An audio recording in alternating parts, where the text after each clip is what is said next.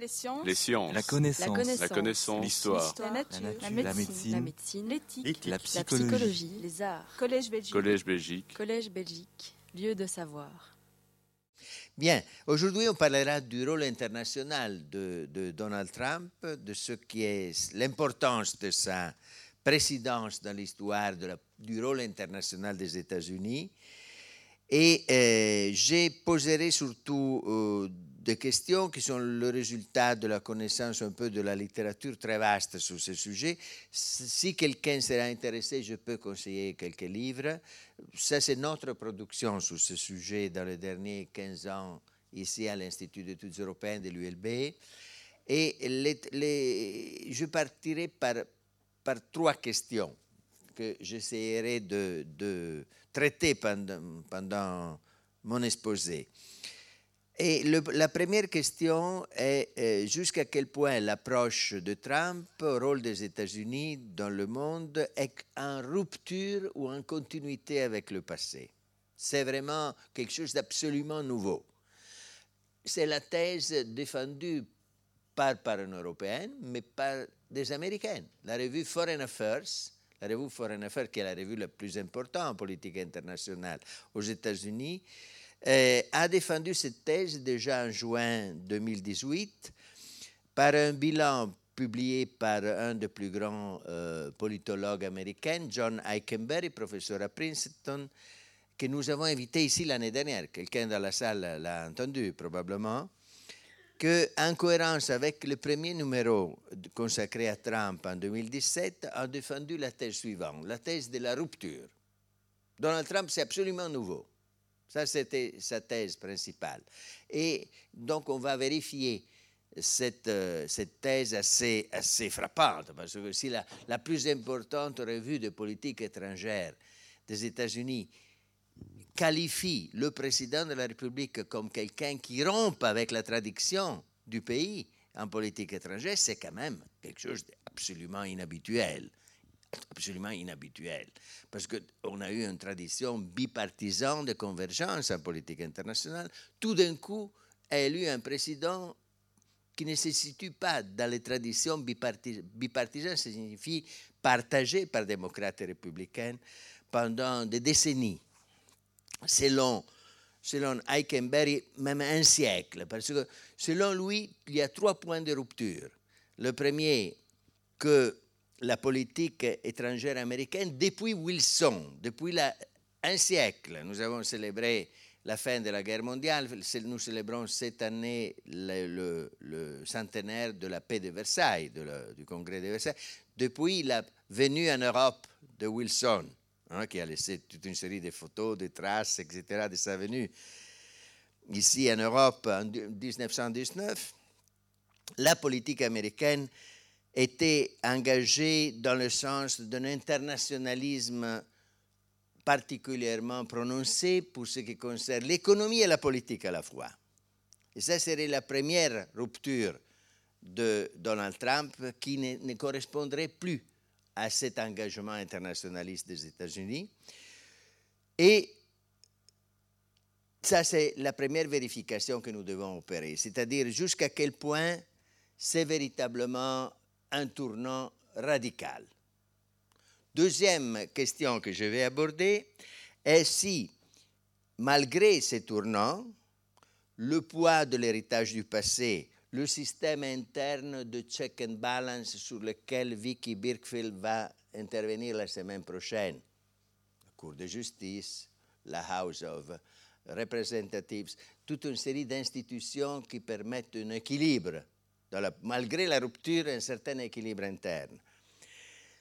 La résistance des organisations internationales, qui sont qualifiées de résilientes dans le sens qu'il y a une sorte d'inertie institutionnelle. Les Nations Unies, le WTO, l'IMF, il y a une continuité malgré Donald Trump, Mais troisième question, que est-ce qu'on pourra revenir en arrière? Est-ce que Trump représente une parenthèse? Une parenthèse euh, de rupture, mais quand même, on peut envisager une sorte de retour à- la politique étrangère classique, à l'engagement multilatéral classique des États-Unis. euh, après Trump, c'est-à-dire à partir de 2020, au cas où il, ne soit pas candidat ou il perd les élections, ou à partir de 2024, s'il gagnera de nouveau un deuxième mandat. Ma thèse, je l'anticipe, est qu'on ne pourra, on pourra plus revenir en arrière. C'est vraiment un tournant fondamental. Là, je ne partage pas l'avis de Heikenberg, qui ici l'année dernière, au contraire, a envisagé encore la possibilité de, si vous voulez, d'un deuxième Obama, hein, de revenir dans l'avenir à un deuxième Obama qui relance l'approche traditionnelle que Heikenberg a appelée de libéral léviathan, c'est-à-dire une grande puissance mondiale, mais très libérale, au point de vue économique et au point de vue politique. Voilà, donc euh, je ne partage pas la thèse de Heikenberg entièrement, surtout sur cet aspect crucial. Alors pourquoi la rupture? Pourquoi on commence par cette hypothèse de la rupture? Là, il y a un très large consensus sur cet aspect. Trois idées forces qui avaient dominé la politique internationale américaine pendant un siècle, malgré l'alternance entre républicains et démocrates. C'est l'internationalisme, le fort engagement internationalisme, qui est remplacé chez Trump par le nationalisme de, de le slogan America First, par exemple, le soutien à l'intégration de l'Union européenne était un des exemples de cet internationalisme, partagé par, les démocrates Roosevelt Truman, mais partagé aussi par Eisenhower, qui était républicain. Euh, après, Kennedy et Johnson ont toujours défendu l'intégration européenne comme euh, une, contribution à la paix et au développement économique transatlantique. Par contre, vous voyez que Donald Trump est, plusieurs fois a déclaré que le Brexit est une très bonne chose et que les autres pays devraient apprendre de l'Angleterre. Et, euh, deuxièmement, il cherche une alliance avec les pays de Visegrad, les pays de l'Est de l'Europe, contre les pays de l'Ouest de l'Europe. Donc, cherche à diviser l'Union européenne. Donc là, c'est vraiment un changement fondamental. Deuxièmement, la tradition américaine, je vais l'étudier un peu approfondir avec vous. Il y a aussi des économistes dans la salle. Euh, le libre-échange était un peu le dogme de la politique américaine pendant un siècle. Nous sommes maintenant en train de connaître un président qui a choisi le protectionnisme comme drapeau. America First signifie tout d'abord protectionnisme commercial, quel que soit le prix le prix même en termes de, si vous voulez, de marginalisation de l'innovation technologique comme instrument de compétitivité internationale de la production américaine, remplacé par des tarifs. On met des tarifs parce que puisque les voitures ou l'aluminium ou l'acier des autres sont meilleurs en tant que qualité, alors on met des tarifs. Au lieu de réagir avec une innovation technologique plus prononcée, on réagit par les tarifs. Ça, c'est vraiment nouveau hein, dans, la, façon des États-Unis de concevoir le développement économique et technologique. Parce que les États-Unis, comme on l'a très bien appris de, de Sapir la fois dernière, c'est le pays de la, de technologie innovatrice. Donc, c'est très étonnant.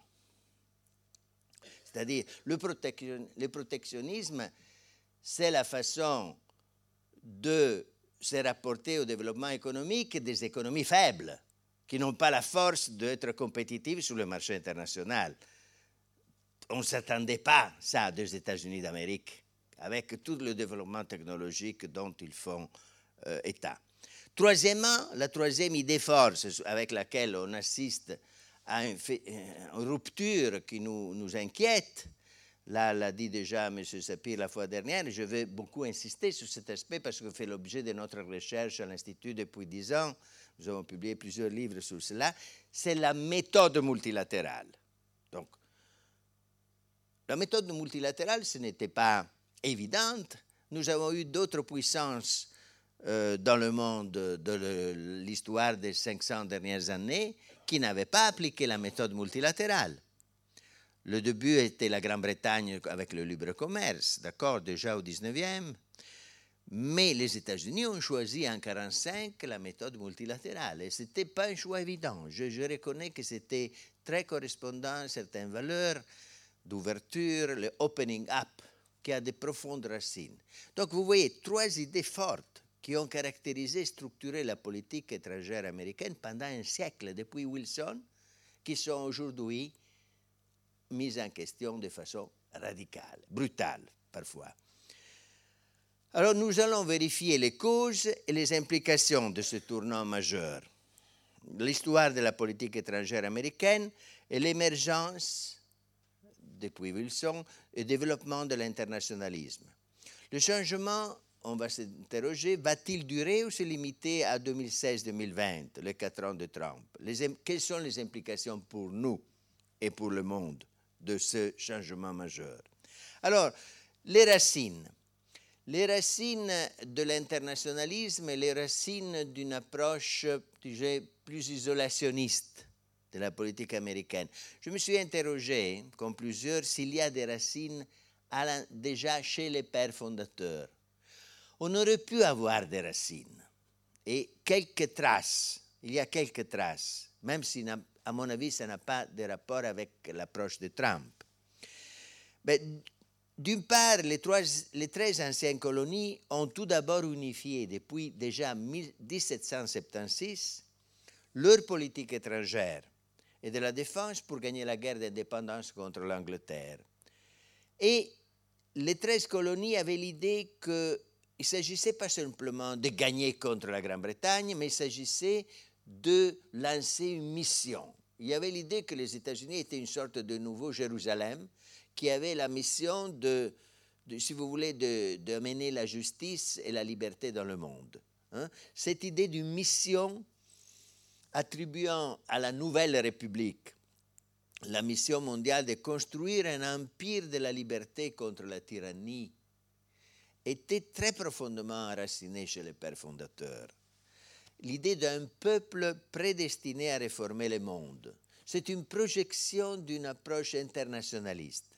Mais d'autre part, ils avaient horreur de la politique européenne, du système westphalien qui existait en Europe depuis 1648, le traité de Westphalie, le système de la balance of power, de l'équilibre de puissance qui dominait l'Europe, était considéré par beaucoup de pères fondateurs comme horrible au point de vue des jeux de pouvoir, des alliances sans aucune valeur, logique de la power politics, qu'ils détestaient au nom de leur idéalisme. Et j'ai trouvé cette citation de Washington qui, dans un de ses derniers écrits avant de mourir, dit Essayons de, ne nous occuper pas du monde, surtout pas de l'Europe, parce que la politique européenne est lointaine non seulement de nos intérêts, mais elle est mauvaise, elle est corrompue. Essayons de rester lointaine dans l'idée d'un isolationnisme était une tentation chez les pères fondateurs. Donc c'est une ambiguïté. D'un côté, nous devons jouer une mission mondiale pour l'empire de la liberté. D'autre part, attention, ne nous mêlons surtout pas au, jeu de pouvoir de la France, de l'Angleterre, de l'Espagne, parce que ça c'est mauvais au point de vue des valeurs. Et le président Morrow en 1823, déjà revendique l'idée d'une séparation entre la politique européenne et la politique des Amériques. La fameuse doctrine Monroe, l'Amérique aux Américaines, est au début l'idée d'une de hors les Européennes des Amériques. Les Européennes ne peuvent amener en Amérique que si vous voulez, les conséquences de leur idée cynique du pouvoir. Et on avait eu l'expérience dans les années du 19e siècle, déjà de l'intervention française au Mexique, la guerre de, de 1812 de la Grande-Bretagne contre les États-Unis, une série d'initiatives, les, les, tensions avec la France, très graves. Donc, ils avaient un peu l'impression qu'eux, ils étaient les purs et les Européennes étaient inspirées par des idées colonialistes et des idées de domination et de power politics. J'ai rappelé toute une série de tensions avec les Européennes au XIXe siècle. Donc l'idée d'un empire républicain émerge. Un empire républicain, c'est un concept un peu drôle, parce que selon Montesquieu, c'était un oxymore. C'est impossible d'être à la fois empire et républicain.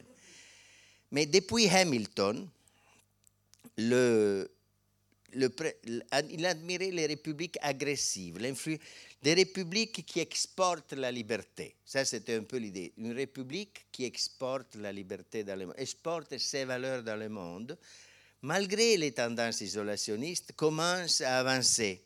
Je rappelle le juriste Marshall. L'histoire des États-Unis depuis les pères fondateurs peut être vue comme une tension entre ces visions un peu conflictuelles. D'un côté, s'isoler par rapport à l'Europe, de l'autre côté, essayer de humaniser par nos valeurs de liberté le monde entier et l'Europe aussi.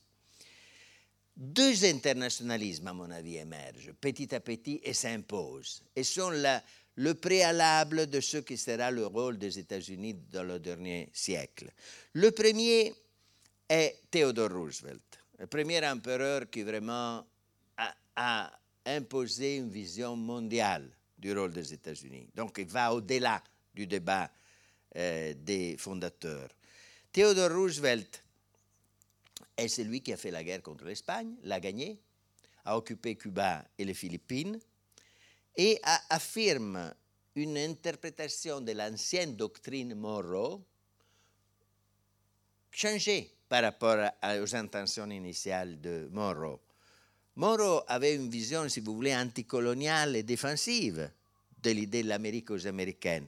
Selon Theodore Roosevelt, c'est par contre le droit des États-Unis d'intervenir en Amérique latine pour y garder l'ordre. Donc ça, c'est une, interprétation un peu plus, si vous voulez, agressive de la doctrine Monroe qui intervient en 1904 déjà, et qui affirme des États-Unis qui sont intéressés à l'Amérique latine, mais de façon, si vous voulez, je ne dis pas impériale, mais je dirais de façon envahissante et interventionniste. Dans ce cadre se situe le choix fondamental de Theodore Roosevelt de construire la grande flotte américaine, la politique de la flotte et l'intervention armée en tant qu'instrument de, cette mission du peuple américain dans le monde par l'intervention armée. La guerre contre l'Espagne va dans cette direction et c'est une victoire. Est-ce qu'on peut parler d'un empire américain? Moi, je ne dirais pas. Parfois, je préfère des expressions comme l'expression de Schlesinger, le fameux historien, qui a parlé d'une présidence impériale, ou parfois des politiques impérialistes qu'on retrouve chez Jackson, chez Theodore Roosevelt, l'annexion des Philippines, plus tard des, îles Hawaii. Mais c'est autre chose que de parler, comme l'ont fait, parfois des, des supporters de l'idée d'un empire américain, euh, certains conseillers de George Bush, George W. Bush, et ou bien certains détracteurs des États-Unis qui ont parlé de l'Empire américain. Empire, c'est compliqué de parler d'un empire américain. Et moi, je trouve que c'est un concept pas très pertinent.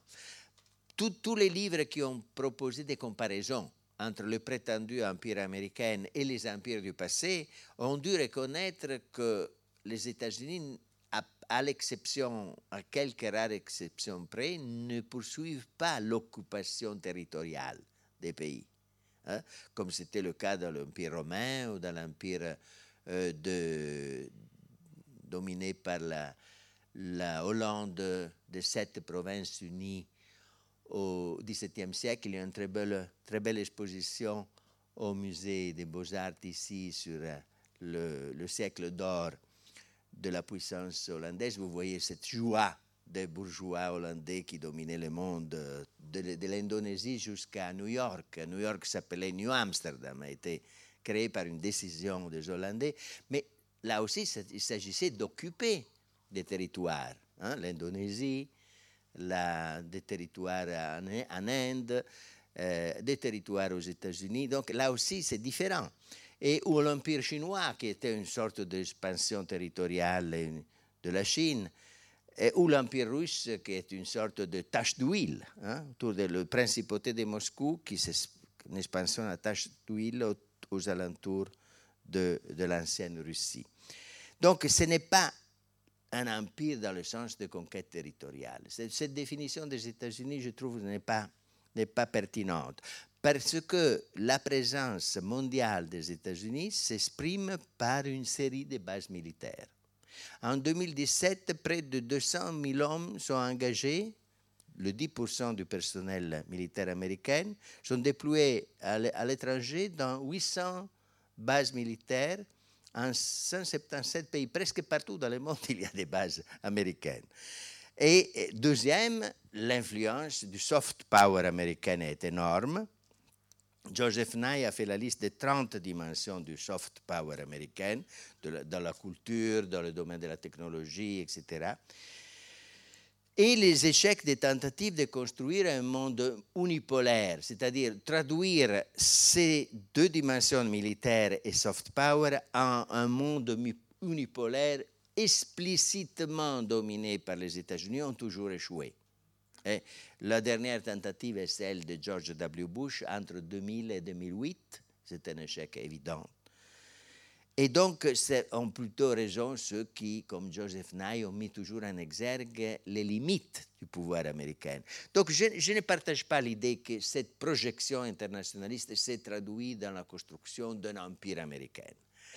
Mais malgré cela, c'est certainement le, seul superpower qui existe avec des imperial ambitions or aspirations, comme le dit euh, Schlesinger, mais euh, je dirais pas de, je parlerai pas de Republican Empire. La deuxième tradition internationaliste n'est pas celle qui, à mon avis, a ses origines avec Theodore Roosevelt. C'est une tradition internationaliste économique, économique, un internationalisme du libre-échange elle a ses origines déjà chez Thomas Jefferson et qui met l'accent sur l'expansion commerciale. Un secrétaire d'État à la fin du 19e siècle a beaucoup contribué à cela. C'est intéressant de l'étudier. James Blaine, qui a travaillé avec le président Gertfield Harrison pour une politique étrangère pacifique en Amérique latine, Asie et Afrique, l'idée de libre commerce comme porteur de la paix. Hein, cette idée est une idée font enraciner déjà chez Montesquieu, chez Ricardo, dans la tradition, si vous voulez, du libéralisme européen. Le, un grand représentant de cette tradition qui a été mal, malheureusement oublié est Cordell Hull. Cordell Hull a été secrétaire d'État de Franklin Delano Roosevelt et euh, Cordell Hull a obtenu le prix Nobel pour la paix au nom de sa vision de ce, type de pacifisme basé sur l'économie, sur le libre-échange. Donc, très loin de celui de Theodore Roosevelt que j'ai décrit en précédence. Pourquoi elle a eu le prix Nobel pour la paix? Parce que c'est lui qui a inventé la formule des Nations Unies en 1945. Ce n'était pas évident que les Nations Unies soient telles qu'elles sont ont été conçus comme cette dimension globale et fortement orientée vers le libéralisme. C'est Cordell Hull qui a eu une influence énorme euh, à, ce niveau-là.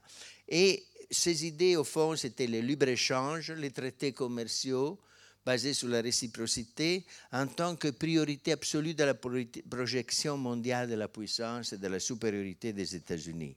De la fin, dès la fin du 19e siècle, ça converge avec certains intérêts agricoles et industriels. Donc, si vous voulez, c'est une sorte d'internationalisme qui est enraciné dans la puissance économique des États-Unis.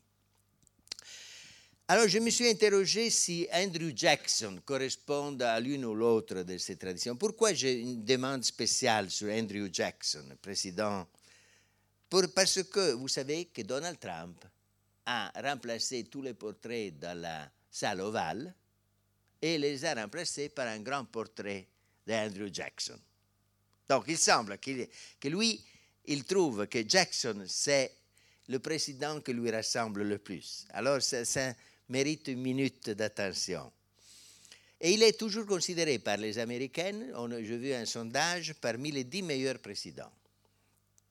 Vous le voyez dans le billet de banque de 20 dollars. Hein? Ça, c'est le billet de banque de 20 dollars. Vous voyez le président Andrew Jackson.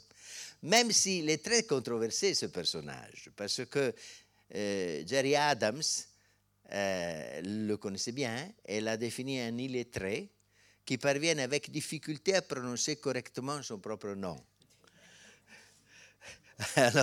Jackson est une personne extrêmement controversée aussi dans son héritage. il y a eu un débat, euh, je ne sais pas si Vicky se souvient, en 2015, qui, à, propos de, Jackson, parce que certains voulaient l'enlever du billet de 20, de 20 dollars et l'attaquer comme auteur du génocide des Indiens. Il a été attaqué comme un des responsable du génocide des, des indigènes indiens de, euh, dans les anciens habitants de, de l'Amérique. Alors, il y a, j'ai un peu étudié sa personnalité. Il y, a, plusieurs aspects. Certaines ressemblent un peu à Donald Trump, je dois dire. Il était très autoritaire, un style très dur contre les ennemis. Vous comprenez ce type de leaders politiques qui sont terrible vers les, contre les ennemis. Il placé souvent un revolver sur la table lorsqu'il rencontrait euh, ses partenaires. Très une rhétorique anti-élitiste contre les intellectuels, contre les élites. Très, un des rares protectionnistes hein, à l'époque contre l'idée libre-échangiste que je viens de décrire. Inward-looking dans le sens qu'il ne s'est jamais occupé beaucoup de politique étrangère.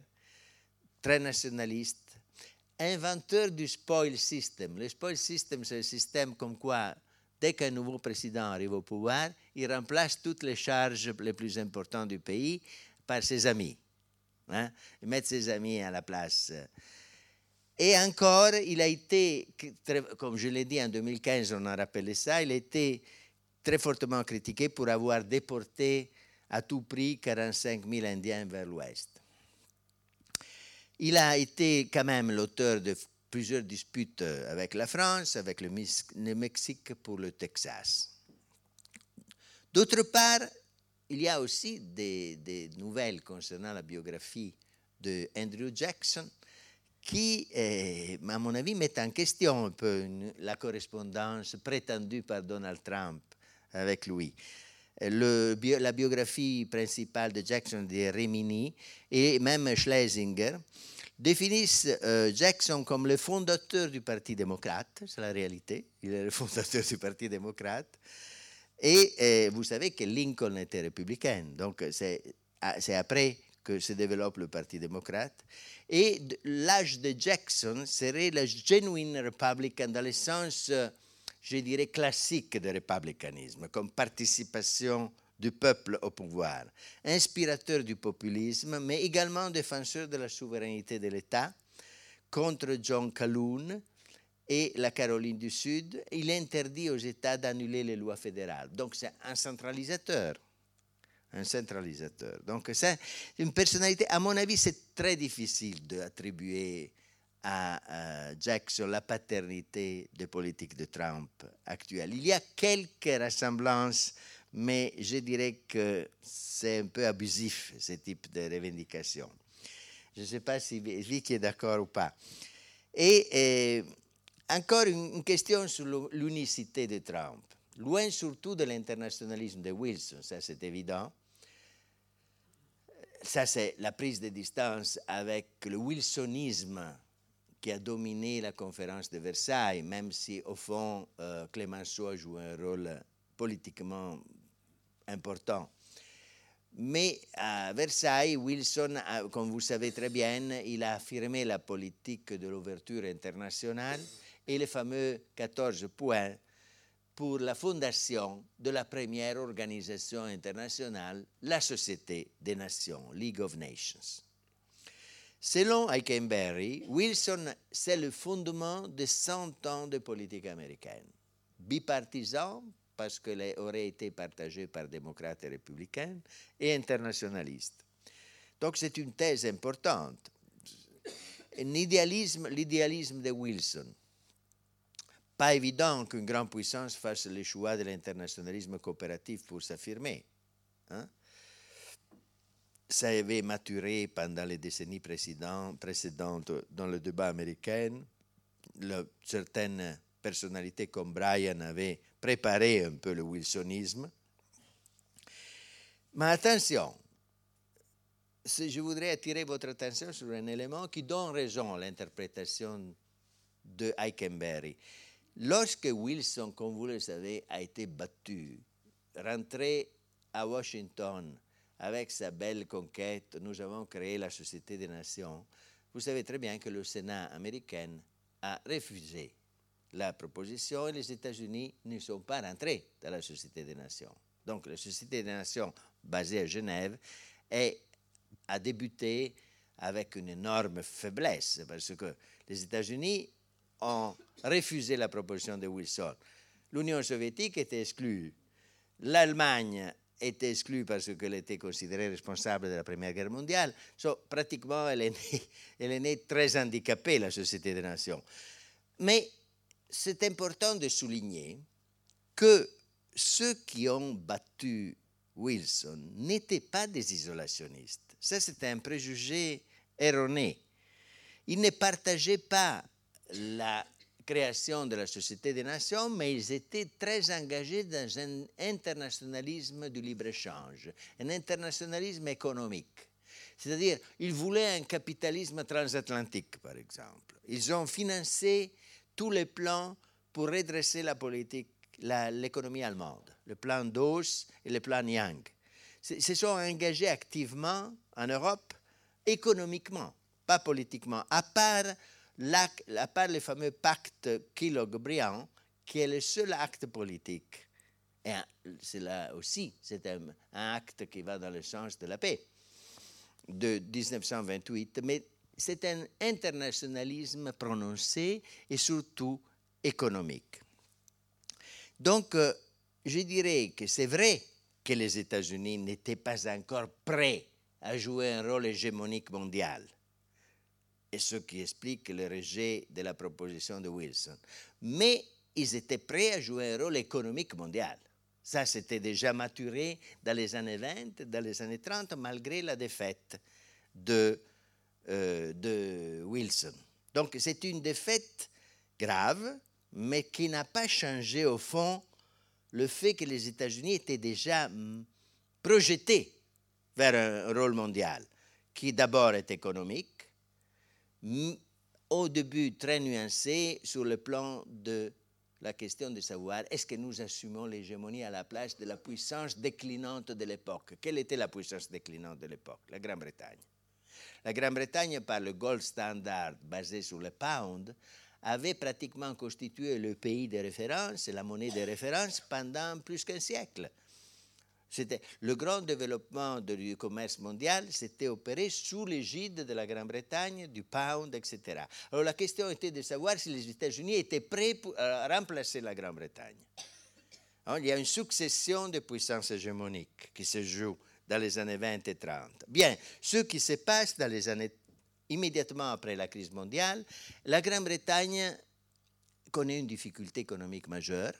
Et en 1931, la, Banque d'Angleterre, la Bank of England, déclare nous ne pouvons plus gérer le gold standard. C'est trop coûteux pour nous.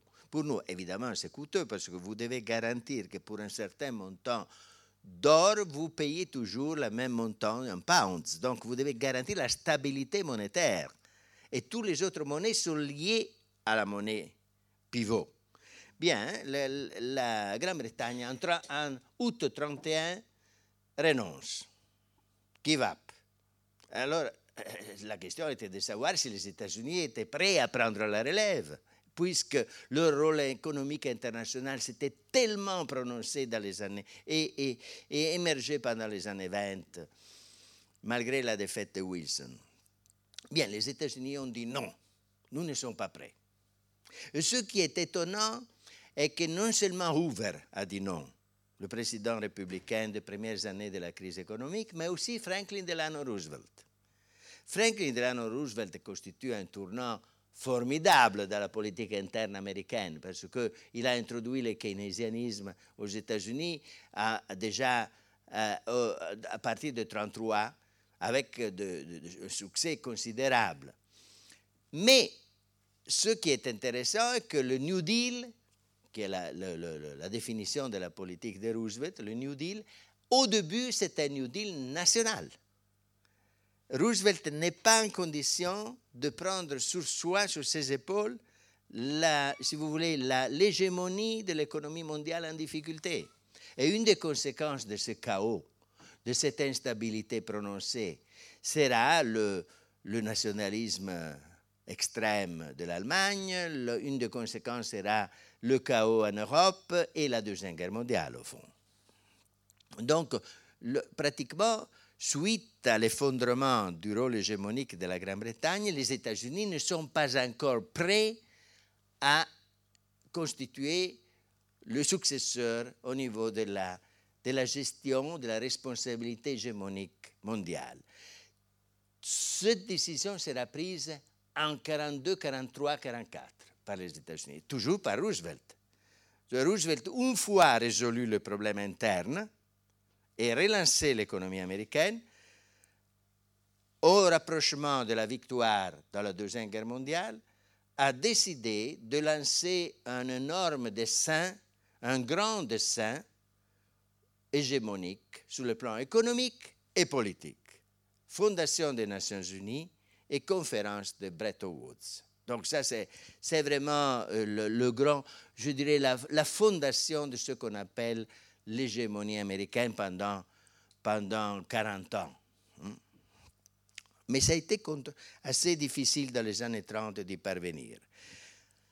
Roosevelt est donc euh, celui qui parvient non seulement à convaincre son peuple à entrer dans la guerre, vous savez, après Pearl Harbor, malgré l'opposition interne, y compris des syndicats, avec l'idée que c'est la guerre juste la guerre contre les tyrans, la guerre contre les, ennemis de la démocratie et de la liberté, et contre les, auteurs de crimes. Donc ça, c'est l'idée de... Il y a un livre américain très beau de Arthur Stein qui a mesuré le consensus des, différentes guerres menées par les États-Unis.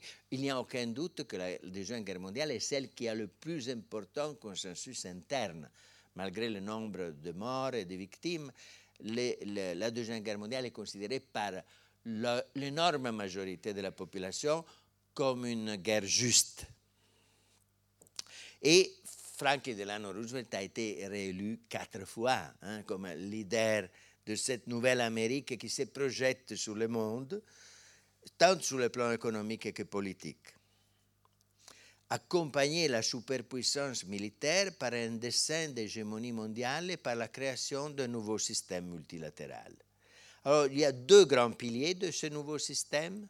Je les rappelle parce qu'aujourd'hui, ils sont mis tous les deux en question par Donald Trump. Un, c'est les Nations Unies. Alors là, est très important, 1944, la conférence de Dumbarton Hawks le projet des Nations Unies, la victoire de Cordell Hull, que j'ai déjà rappelé, en vue de la charte de San Francisco de 1945 et la fondation des Nations Unies. Ce n'était pas évident parce que certains conseillers de Roosevelt ne voulaient pas la formule globale des Nations Unies, préféraient des Nations Unies basées sur les régions du monde. Donc le débat était très dur. Et l'idée régionaliste était défendue aussi par Churchill, par Paul Harris en Belgique, par euh, les, latino-américains, donc ça a été très controversé. Mais en fin de compte, c'est Cordell Hull qui a gagné et c'est les Nations Unies telles que nous les connaissons qui sont euh, passées à la charte de San Francisco. Première conférence d'Amberton Hawks. Et deuxième, la conférence de Bretton Woods. Hein.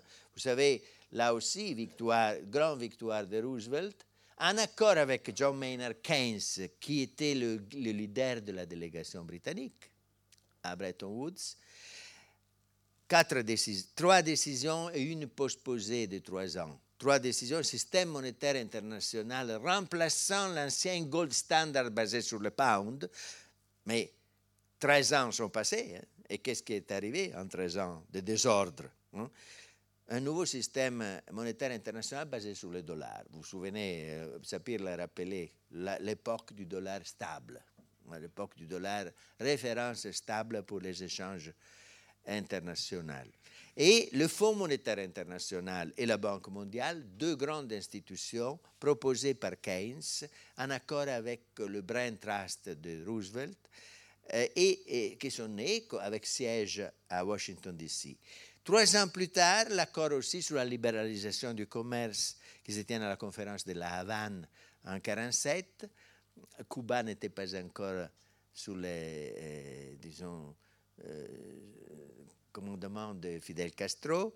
C'était un peu, si vous voulez, encore l'ancienne presque colonie américaine de la période suivant la guerre de, Theodore Roosevelt.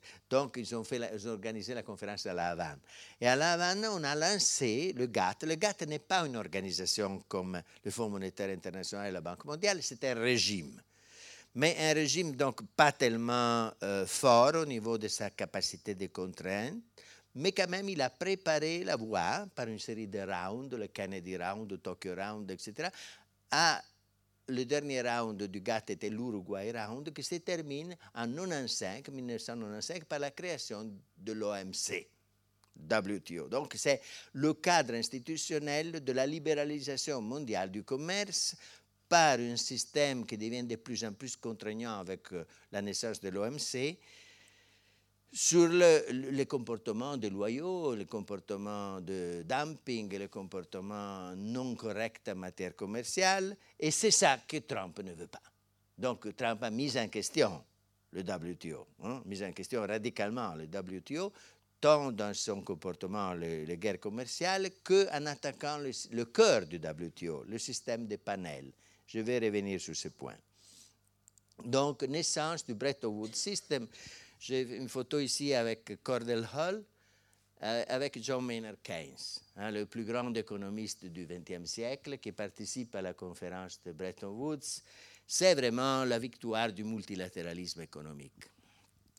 J'insiste, ce n'était pas évident qu'une puissance qui, était sans, aucun, sans égaux la première superpuissance militaire décide de créer des institutions libérales et multilatérales euh, inclusives. Hein. Bien entendu, ils le faisaient pour leur intérêt, mais vous pouvez interpréter votre intérêt national de plusieurs façons.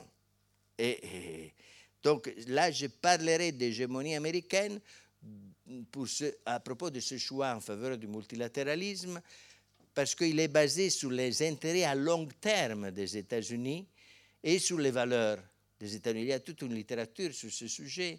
Certaines valeurs ont joué, les valeurs de l'ouverture commerciale, la valeur de la protection de la rule of law, de l'état de, droit sur le plan international, et l'idée que c'était mieux pour les États-Unis euh, construire un système multilatéral par rapport à un système, si vous voulez, de domination domination bilatérale des différents pays. Ils auraient pu faire cette deuxième option.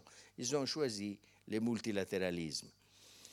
Bien entendu, ça, nous parlons d'hégémonie parce que ce n'est pas de la domination pure et simple. Si c'était de la domination pure et simple, on utiliserait le mot domination. On ne voit pas pourquoi on doit utiliser le mot hégémonie s'il s'agit d'une pure et simple domination militaire ou économique. Non, il s'agit d'une hégémonie parce que la force énorme sur le plan militaire et économique est accompagnée de l'influence de la culture et de la production de common goods. Il y a une très vaste littérature. Qu'est-ce que veut dire hégémonie? Hégémonie, ce n'est pas la simple utilisation de la force, du rapport de force favorable. L'hégémonie, c'est la capacité d'influer les idées, la culture, le mode de vie. Et on a eu 30 ans où l'American Way of Life devenez, la, le, si vous voulez, le canal d'influence sur des millions et millions d'Européennes, par exemple. Hein? Euh, la, le rôle de la femme, la conception de la famille comme une, famille mononucléaire et pas la grande famille européenne, euh, si vous voulez, patriarcale. L'idée de la, société de consommation. Chaque noyau familial qui doit avoir l'électroménager, la voiture, son petit appartement. Tout cela, c'était l'American Way of Life, accompagné de la musique américaine, du cinéma américain, de tout ce qui était l'importance énorme que la culture américaine de la modernisation a eu dans les années 40, 50, 60, 70, énorme. En Europe, mais dans le monde aussi, non seulement en Europe. Et ça, je, dois dire, cette influence nous permet de parler de véritables hégémonies, hein, de véritables hégémonies. Euh, et production de common goods. Pourquoi Bob Keohane parle de production de common goods comme de biens communs internationaux, comme une condition de l'hégémonie? Parce que les États-Unis ont payé pratiquement le prix d'avoir fourni à la communauté internationale des biens qui étaient utilisables par tout le monde. Ça, on les appelle les International Common Goods. J'aime beaucoup la définition de ce président de l'Association américaine de sciences politiques, Bob Keohane, qui dit les common goods, oh, les biens communs internationaux, sont définis de la façon suivante. Même l'ennemi peut l'utiliser. Ils sont tellement à la disposition de tout le monde que même l'ennemi peut l'utiliser. Et c'était quoi le premier common good qu'ils ont fourni? Le dollar, la stabilité du dollar. est clair que la stabilité du dollar a été le pilier du boom économique de ce qu'on appelle les 30 glorieuses, de ce qu'on appelle les golden years du capitalisme occidental, entre les années 40 et les années 70, fin des années 70. Et parce que c'était une garantie de stabilité des échanges, ont permis le développement du marché transatlantique et la reconstruction de l'Europe. Ça coûte de l'argent aux pays qui fournissent ces biens communs. Ce qui est prouvé par le fait qu'à un certain jour de 1971, euh, le président américain Richard Nixon a déclaré c'est fini. À partir d'aujourd'hui, le dollar n'est plus la monnaie internationale financée par les États-Unis, parce que nous avons un tel déséquilibre de la balance des paiements que nous ne pouvons pas, we can no longer afford, nous ne pouvons plus le faire, nous ne pouvons plus payer cela. Parce qu'il y a eu la guerre du, du, Vietnam qui a aggravé le déficit américain, nous ne pouvons plus payer pour cela. We can no longer afford. Et il y a la fameuse phrase euh, anecdote, il dit, dorénavant, le dollar est notre monnaie, ce n'est pas une monnaie internationale, le dollar est notre monnaie and your problem. It's our currency and your problem. À partir d'aujourd'hui. Avant, ce n'était pas ça. Chaque pays européen a bénéficié énormément pendant 30 ans d'avoir une monnaie stable pour les échanges, qui a permis le boom du commerce et de la production en Europe avec des taux de croissance impressionnants que nous n'aurons plus jamais dans notre histoire. Donc, cela se termine, et ce qui, prouve que ce n'était pas évident a été fait parce que l'idée de l'intérêt national était que nous, affirmons l'intérêt des Américains, national des Américains par le multilatéralisme sur le plan monétaire, commercial, etc. Nous ne l'affirmons pas par le simple rapport de forces militaires, mais nous l'affirmons par cette méthode internationaliste, multilatérale, etc. À partir de là, le dollar connaît des oscillations. Donc, ce n'est plus. C'est à partir de là que commence à se développer aux États-Unis une littérature sur le déclin du rôle mondial des États-Unis. Hein? C'est à partir de là. Le premier livre euh, qui s'appelle After Hegemony, After Hegemony, 1984, Robert Keohane, ou le livre de Paul Kennedy sur euh, Rise and Fall of Great Powers, qui soulève la question du possible déclin américain, c'est de 85-86. Donc, vous voyez, dans ce cas, et nous sommes encore dans une situation dans laquelle les États-Unis vont gagner la guerre froide. Mais malgré cela, malgré la victoire énorme de la guerre froide, malgré cela, euh, il y a déjà un, peu, un début de déclin du rôle international des États-Unis. Alors, dans le cadre de, ce projet, de cette hégémonie multilatérale, nous avons la guerre froide, ce qui explique le fait que ce projet multilatéral avait aussi un but politique et, et, et je dirais stratégique de construire, de permettre la reconstruction d'une très forte alliée européenne dans l'Europe occidentale qui serait un partenaire économique pour les entreprises américaines, mais aussi un partenaire politique dans la lutte contre l'Union soviétique. Donc, c'était la, la, cohérence du dessin était claire. Le containment en parallèle de multilatéralisme de ce qui était le plan Marshall en Europe. Influence énorme des stratèges allemands émigrés euh, aux États-Unis sur cette vision du rôle des États-Unis. Je, je, fais une liste de personnalités d'origine allemande qui ont influencé l'élaboration de, ce, de cette vision. Et euh, la guerre de Corée, qui est, si vous voulez, euh, aussi intéressante parce que, vous savez, la guerre de Corée, les États-Unis se sont battus avec les drapeaux des Nations Unies. Donc ça, c'est aussi extrêmement intéressant si vous comparez à des guerres suivantes. Et aussi intéressant le fait que les États-Unis en Europe ont choisi l'approche la, multilatérale alors qu'en Asie-Pacifique, on préféré des alliances bilatérales avec le Japon et avec d'autres pays.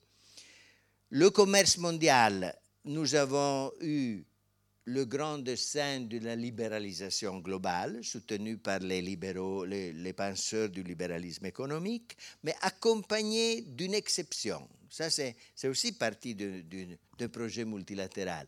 L'article 24 du GATT prévoit comme dérogation, dérogation la possibilité que la libéralisation ne soit pas au niveau global, mais régional. Donc le marché commun décidé par les Européennes à l'initiative de SPAC, etc., en 1957, est compatible avec la vision américaine.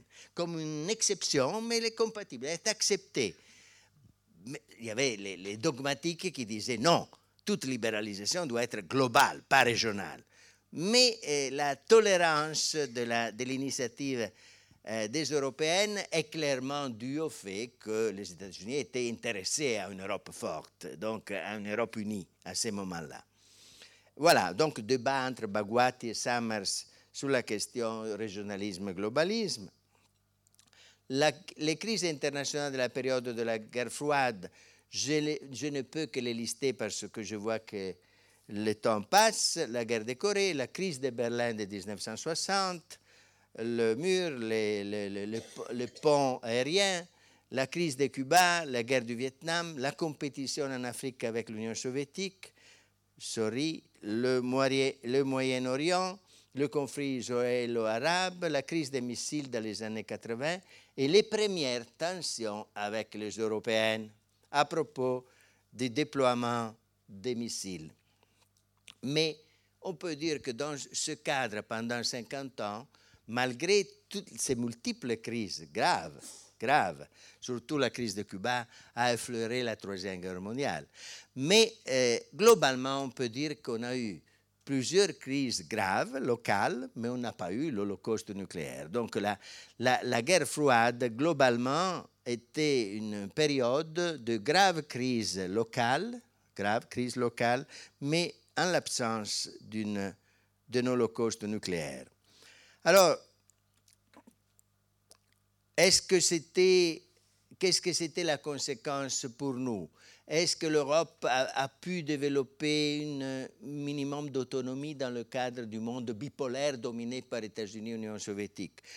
Je dis pas, d'un côté oui, d'un côté pas. D'un côté, il y avait des tendances à, si vous voulez, à subordonner les alliés au choix entre États-Unis et Union soviétique. D'autre part, nous avons connu des personnalités européennes qui ont manifesté leur indépendance. De Gaulle, Willy Brandt et d'autres ont voulu. Et l'idée de la construction européenne comme une idée de construction d'un sujet politique commençait à émerger à l'époque la défaite de l'Union soviétique. Alors là, on pourrait dire que malgré le déclin économique des États-Unis, nous avons l'effondrement de l'Union soviétique qui est une victoire de l'Occident, sans aucun doute.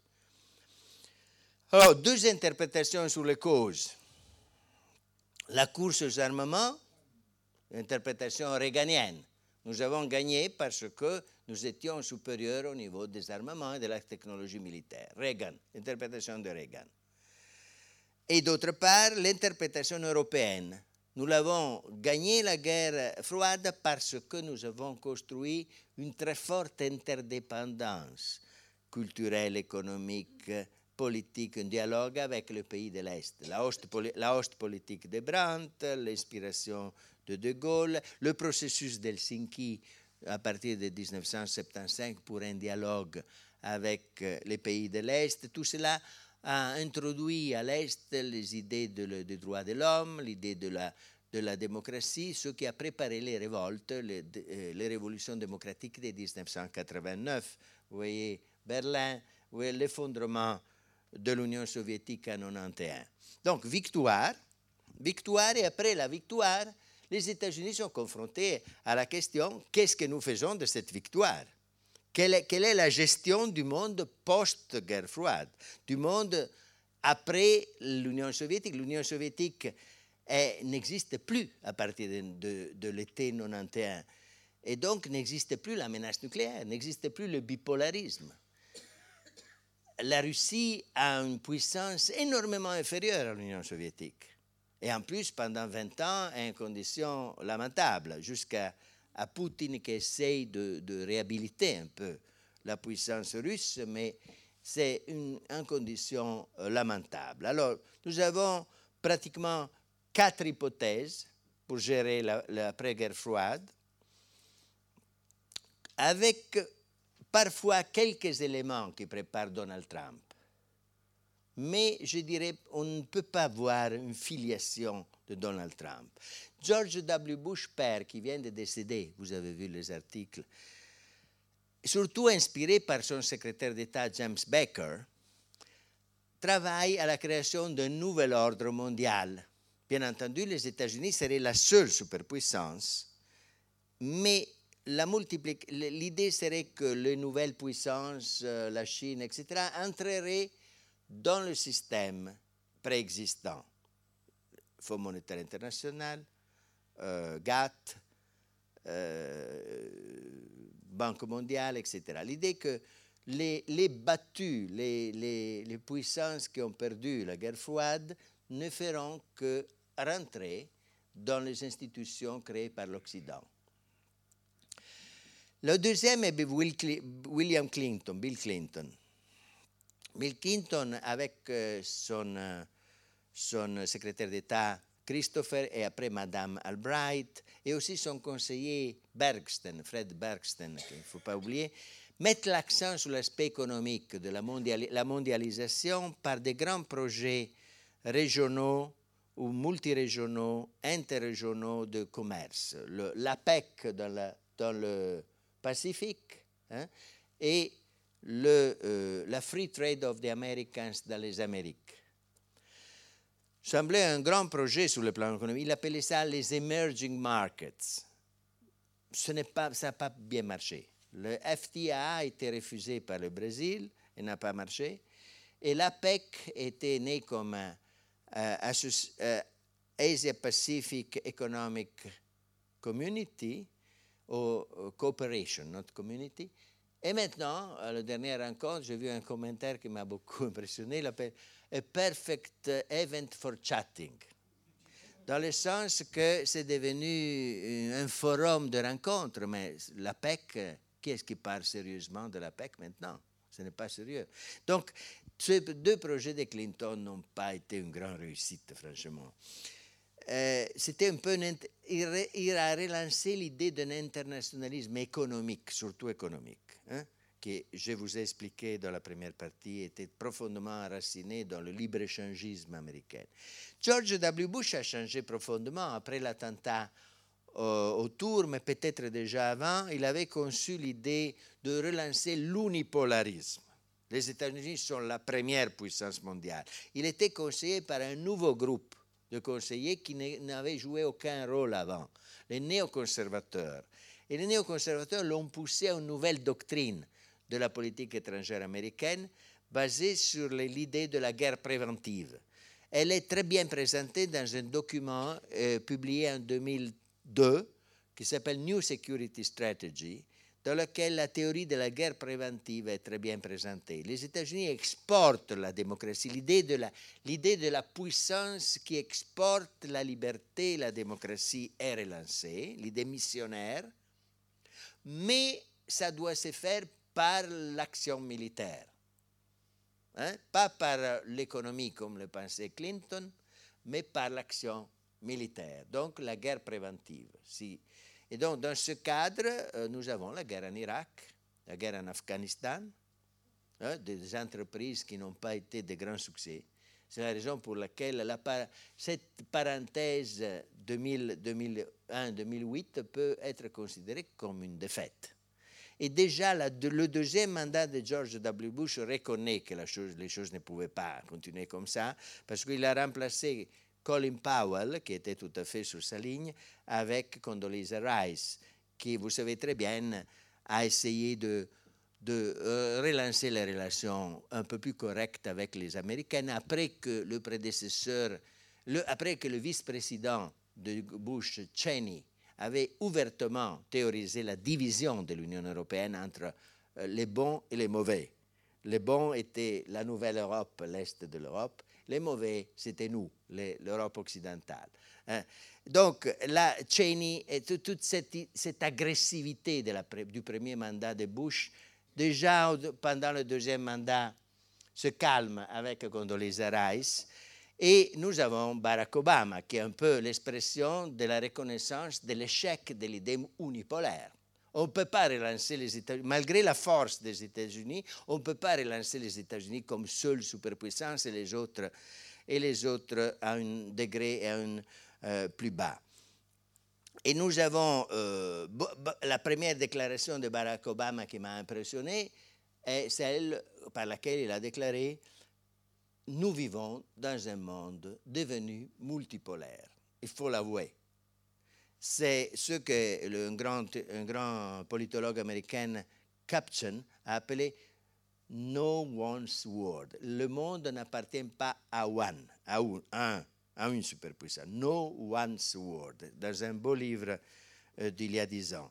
Donc, de ce point de vue, Obama constitue l'acceptation du fait que les États-Unis ne sont plus la seule superpuissance, ou peut-être sont toujours la seule superpuissance militaire, mais dans un contexte dans lequel des nouvelles puissances émergent, surtout la Chine, mais aussi l'Inde et d'autres, puissances, l'Europe, etc. Donc de ce point de vue, Obama, c'est un retour au multilatéralisme, c'est-à-dire la gestion multilatérale des crises et des, et des difficultés.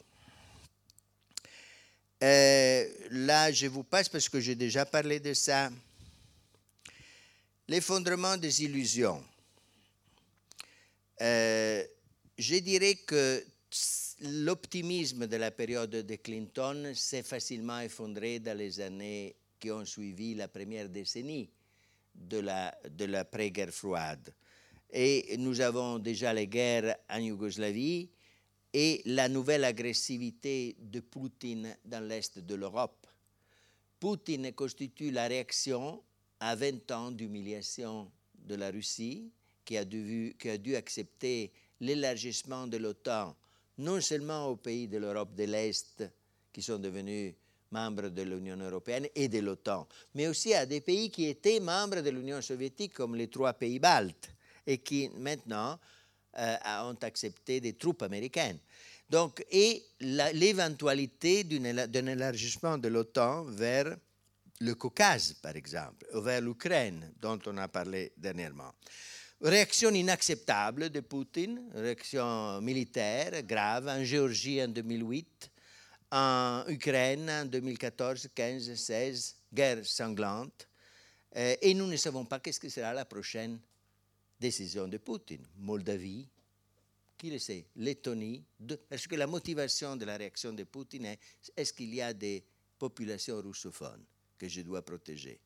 Donc là, il y a des populations russophones en Moldavie et en Lettonie. Donc une situation grave en Europe, dans laquelle on a l'impression d'avoir raté l'opportunité de créer un ordre pacifique continental non seulement pour la responsabilité des réactions totalement inacceptables de Poutine, mais aussi peut-être par un excès d'arrogance euh, de la part euh, de, de l'Occident, de l'OTAN, etc.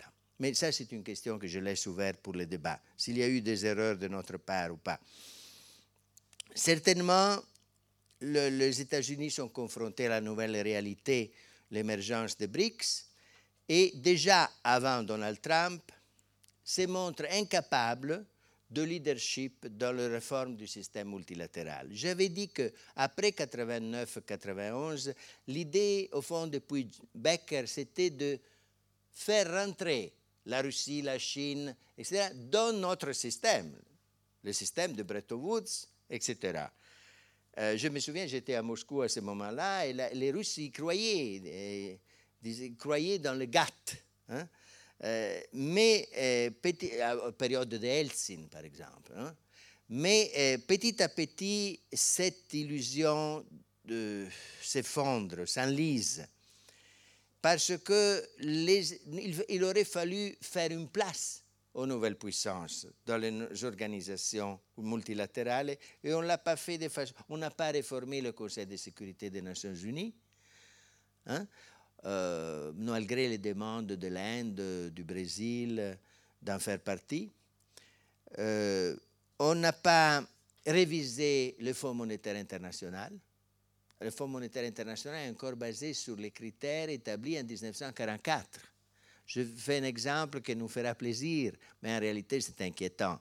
La Belgique a un poids supérieur à l'Inde dans le Fonds monétaire international. Donc c'est encore des, accords qui, qui, qui ne correspondent plus à la réalité. Et donc, il, faudrait d'un côté regrouper les pays européens pour leur donner plus de poids, et de l'autre côté donner, un pourcentage de participation plus élevé aux pays émergents, comme l'Inde et la Chine, qui ont plus d'un milliard d'habitants. Euh, un leader du Fonds monétaire international a essayé cette réforme, mais il avait plusieurs défauts que je ne rappelle pas. Il s'appelait Dominique Strauss-Kahn.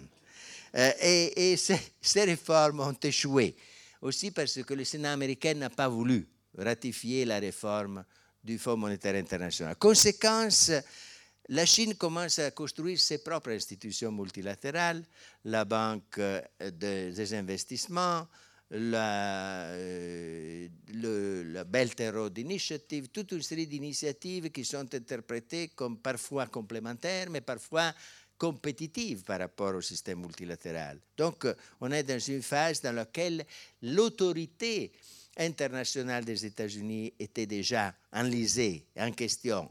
Le G7 euh, ne correspond plus au rapport des forces mondiales. On a essayé de le réformer d'abord G8 et après G20.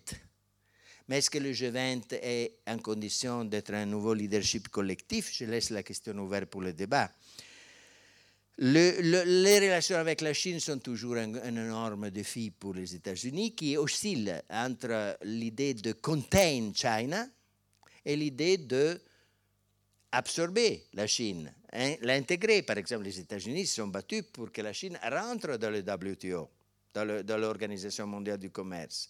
Mais maintenant, sont ont été qualifiés par Donald Trump et ses collaborateurs de principal compétiteurs. Contrairement à l'interprétation que j'ai citée de Eikenberry, je pense que force est de constater l'enlisement profond de l'hégémonie et aussi de l'autorité internationale, morale et politique des États-Unis, déjà avant Donald Trump, malgré la tentative d'Obama de la restaurer par euh, son idéalisme. Cette question, je la laisse à Vicky, c'est-à-dire l'équilibre entre le président et le Congrès. Comment les décisions sont prises en politique étrangère aux États-Unis?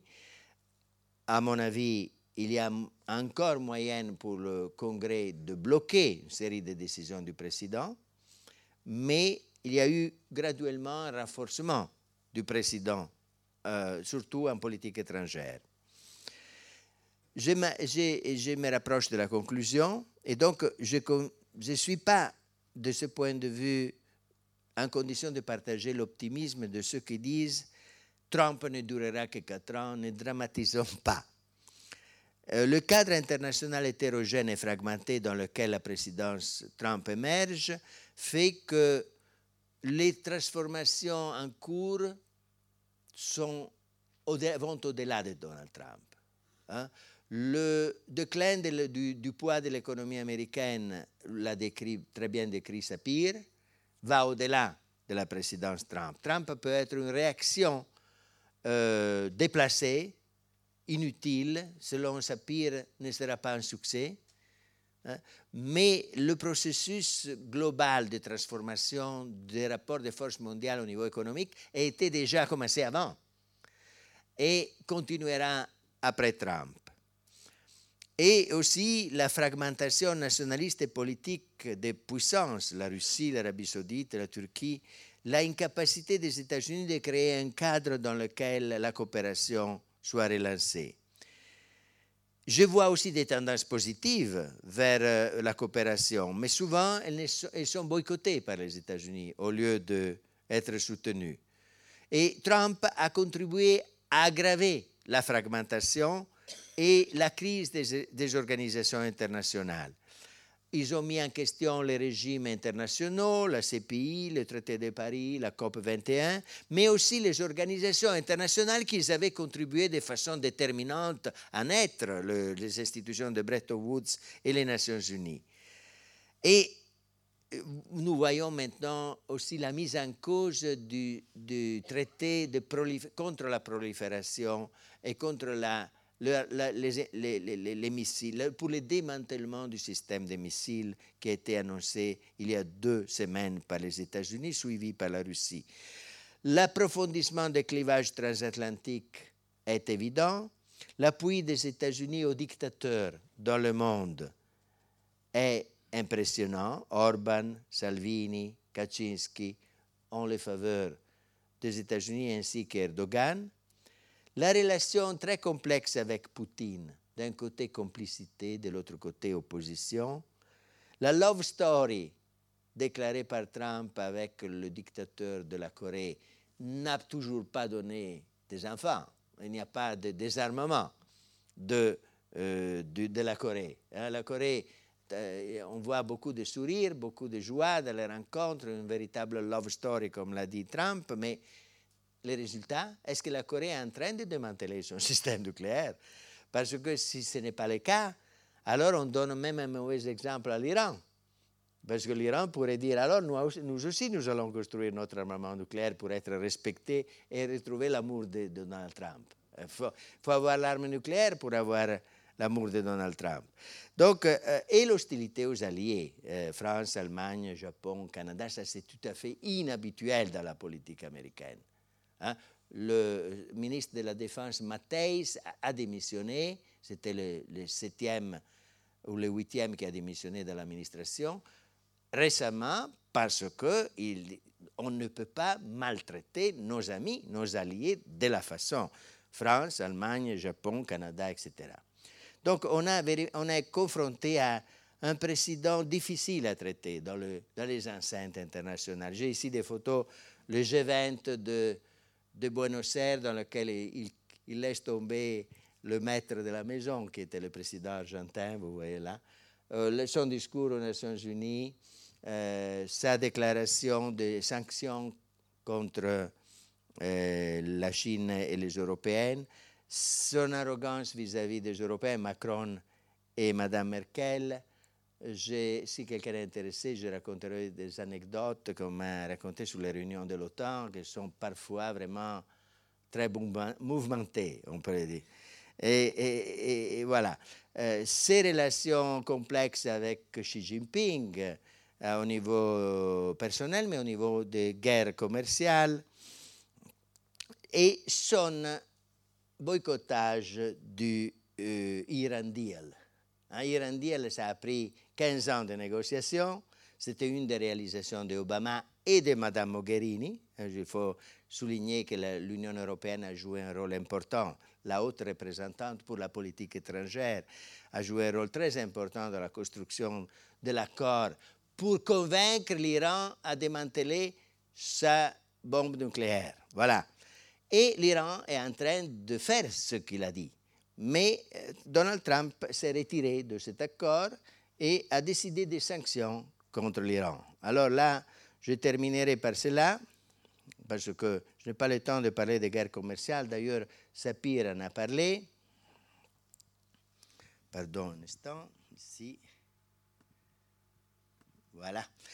Et, de tout ce qu'il a fait sur le plan commercial, c'est extrêmement intéressant. C'est le, c'est le passage du multilatéralisme au bilatéralisme hiérarchique, appelé par les experts transactionnalisme, dans le sens que euh, c'est basé sur la hiérarchie. C'est les États-Unis qui doivent gagner dans les accords et pas les autres. Et euh, je terminerai ici. Disons que les conséquences pour l'Europe. Les conséquences pour l'Europe qu'on a eues, si vous voulez, chez la, en France, en Allemagne et dans d'autres pays aussi, en Belgique aussi, on en a beaucoup parlé, des déclarations qui insistent sur une plus grande autonomie de l'Europe en matière de défense. Euh, Merkel, la fameuse phrase Nous devons arrêter de nous confier aux États-Unis pour notre sécurité. Nous devons prendre notre destin d'Européens sur nos épaules. C'était des phrases que l'Allemagne n'avait jamais, des dirigeants allemands n'avaient jamais prononcées auparavant. Bien entendu, la défense du processus de lutte contre le réchauffement climatique est fondamentale.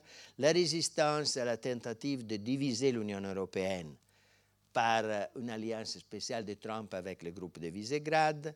La décision des Nations Unies sur le Global Compact a été contrastée à la fois par Donald Trump, par Salvini et par le groupe de Visegrad. Un test, à mon avis, sera aussi la défense du deal multilatéral avec l'Iran. L'Europe est en train de mettre beaucoup, d'investir beaucoup sur la défense de ce deal parce que c'est multilatéral, c'est un deal des Nations Unies et l'Europe a joué un rôle important. Pour le faire, nous devons disposer quand même d'un moyen pour le faire. Sinon, c'est des, mots, c'est des simples mots. Le moyen a été décidé il y a deux semaines de créer une, le SPV, c'est un nouvel institut à Paris qui a comme tâche de permettre le commerce, que, que malgré les sanctions de Donald Trump contre l'Iran, le commerce des entreprises européennes avec l'Iran puisse continuer en euros et pas en dollars. Donc c'est ce qui a été appelé un acte de souveraineté commerciale de l'Europe, en utilisant un concept assez délicat, le concept de souveraineté. Donc je mets un bémol, ne, ne pensons pas que l'Europe peut être indépendante d'un jour à l'autre des États-Unis, mais la défense européenne a fait des pas en avant même si elle n'est pas, toujours pas crédible sans l'OTAN, sera un processus long et graduel. L'économie européenne est très liée à l'économie de façon symbiotique avec l'économie américaine, donc nous ne pensons pas une sorte d'îlot européen en dépendant des États-Unis. Et n'oublions pas les limites du poids international de l'euro qui n'arrive qu'à 20-25% des réserves mondiales, alors que les 60% c'est toujours un dollar. Hein. Euh, L'Europe est une organisation régionale, mais elle est petite. Vous voyez là. Euh, et elle a des relations internationales importantes, mais elle est, elle, elle elle est petite. Hein. Et peut-être en organisant des cercles concentriques dans lesquels les pays qui veulent avancer vers plus d'intégration politique et vers plus d'intégration sécuritaire puissent le faire, et ceux qui ne veulent pas sont reste dans des cercles plus larges, euh, internes ou externes, comme la Grande-Bretagne, ça me semble la seule façon d'avancer. Je termine par ces trois conclusions. Première conclusion, malgré quelques références au passé, unicité de Trump. Il n'est pas seulement unpredictable, mais il est vraiment euh, un tournant au niveau des idées de la politique étrangère, dans le sens euh, de l'America First comme une interprétation à court terme de l'intérêt américain contre les autres et pas en faveur de la coopération. Deux, est-ce qu'il va durer au-delà de quatre ans? Je pense que même s'il est très bien placé, il est très bien placé pour être réélu. Hein. il n'y a pas beaucoup d'alternatives. On parle peut-être d'une alternative, Madame Haley, euh, au Parti républicain, mais pour le moment, il est le favori pour 2020. Et il est l'effet des changements majeurs qui vont au-delà de Donald Trump. C'est une illusion ceux qui pensent possible de revenir à un Obama numéro 2. Même au cas de victoire des démocrates, la présidence Trump ne sera pas un drôle d'épisode à oublier. Trump est un chapitre du processus de longue durée du déclin de la suprématie mondiale des États-Unis, de leur autorité morale et politique et de leur force économique et commerciale. Les États-Unis garderont pendant des décennies leur suprématie militaire, mais ne seront plus une puissance hégémonique au sens scientifique du mot. L'Union européenne est confrontée à un défi. Si elle veut survivre, elle doit devenir un acteur politique à plein titre, par la méthode de la création d'un noyau dur des pays qui veulent plus d'intégration politique, monétaire et sécuritaire. Elle pourrait non seulement survivre, mais défendre ses valeurs et intérêts dans le monde multipolaire par la construction d'un leadership collectif et d'un réseau multilatéral renouvelé. Comment? Une gouvernance globale adapté à la nouvelle nature des menaces n'implique pas une superpuissance militaire, beaucoup de menaces. Elles sont, on peut ménager ces menaces par des moyens qui ne sont pas militaires. Le terrorisme, l'instabilité économique, l'immigration non contrôlée, la pauvreté, les cyberattaques, les maladies infectieuses. Ce n'est pas par la superpuissance militaire qu'on aborde ces grands défis de l'humanité. Deuxièmement, le renforcement des institutions de la coopération pour éviter la dégradation militaire de la guerre commerciale en cours avec la strategic competitor, la Chine, la force des institutions internationales peut éviter la guerre que parfois certains ont prévue entre États-Unis et Chine. Trois, cela dépendra aussi du leadership collectif de la gouvernance mondiale auquel l'Europe pourrait contribuer de façon décisive. J'ai cité les discours de Merkel et Macron, malgré leurs limites. Quelle volonté politique?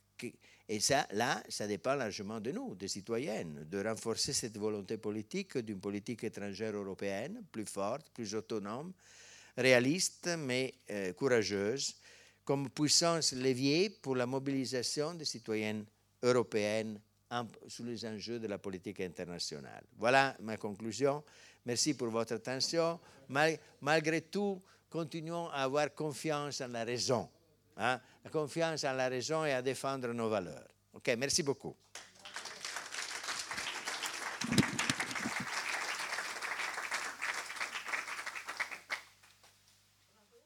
Les sciences. Les sciences. La connaissance. La connaissance. L'histoire. La, nature. La, médecine. L'éthique. La, psychologie. Les arts. Collège Belgique. Collège Belgique. Collège Belgique. Lieu de savoir.